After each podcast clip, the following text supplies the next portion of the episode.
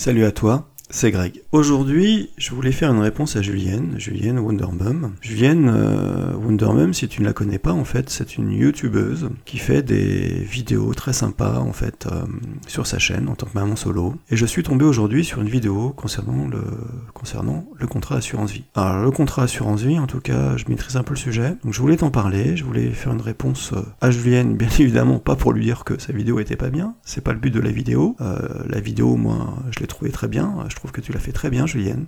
Tu es pétillante, tu es euh, ravissante, tu proposes la chose très bien, en toute décontraction. Moi, j'ai trouvé ça très bien. D'ailleurs, je te l'ai mis en commentaire si tu l'as lu. Euh, j'ai vraiment apprécié, c'est très bien. Je voulais juste rajouter, en fait, quelques éléments d'information pour euh, les abonnés de ta chaîne, ou en tout cas pour les abonnés de ma chaîne, ou ceux qui pourraient venir, qui se posent des questions et qui aimeraient avoir des réponses par rapport au contrat assurance vie, parce que le contrat assurance vie n'est pas un sujet, comme tu l'as abordé dans ta vidéo, vraiment très clair, très précis, très compréhensible et très appétant, faut le dire. Alors, le contrat d'assurance vie, comme tu l'as dit, bon, euh, c'est rémunérateur à 5%, mais ce que tu n'as pas dit, ou ce qu'on ne t'a pas dit à mon avis, euh, c'est que les 5% de rémunération aujourd'hui de ce que propose WeSave, ce sont des rémunérations moyennes euh, pour des supports qui sont investis en unité de compte, c'est-à-dire en actions. Dans ce cadre-là, l'assureur ne prend aucun risque au niveau des fluctuations, donc ça peut monter et ça peut baisser. C'est l'assuré, donc c'est-à-dire toi, qui va mettre des sous et qui prend les risques. Donc si oh, par exemple tu laisses ton argent quelques années et que les actions baissent, eh bien c'est toi qui en sera de ta poche parce que le revenu,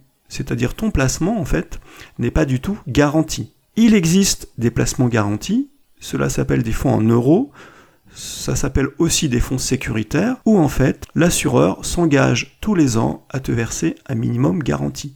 Par exemple, je te donne un exemple, tu mets 10 000 euros et l'assureur s'engage contractuellement à te verser 1% tous les ans sur ces 10 000 euros, quelle que soit la conjoncture économique, quel que soit le niveau du marché boursier, c'est lui qui prend les risques et c'est lui qui te rémunère. Aujourd'hui, il existe des contrats de ce type, mais cela n'intéresse plus les assureurs. Il faut bien savoir que le, rendement en fait des obligations, puisqu'en fait la majorité des contrats d'assurance vie des fonds en euros sont placés sur des obligations, et aujourd'hui le rendement est vraiment médiocre. Donc les assureurs ne peuvent plus vraiment en tout cas en termes de business, vivre des fonds sécuritaires, et aujourd'hui ils ne proposent que des fonds donc en unité de compte, c'est-à-dire en actions, qui, qui sont des fonds qui sont bien plus rémunérateurs et surtout sur lesquels ils peuvent prendre des frais de gestion et ils n'ont à assumer aucun risque. Donc voilà, je voulais mettre une petite, en tout cas indiquer une petite rectification par rapport à, la proposition de Julienne, qui est vraiment très bien, mais bon, c'est pas une,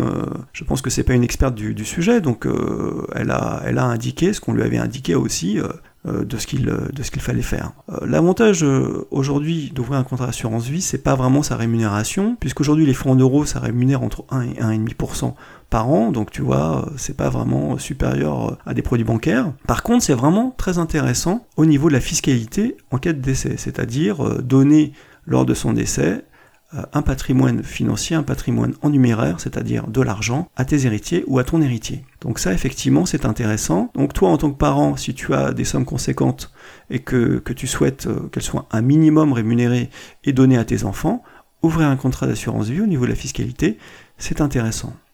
Ouvrir un contrat d'assurance vie pour ses enfants, pourquoi pas, ça l'est aussi.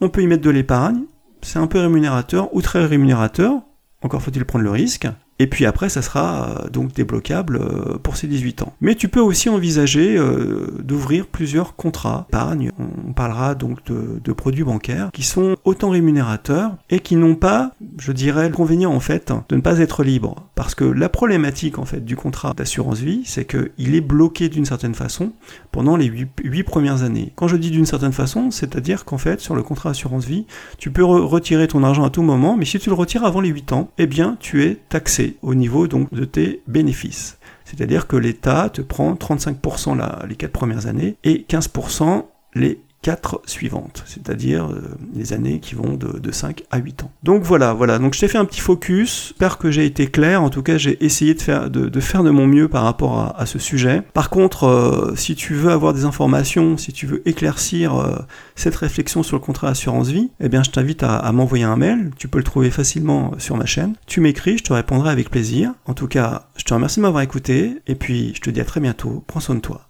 Allez, salut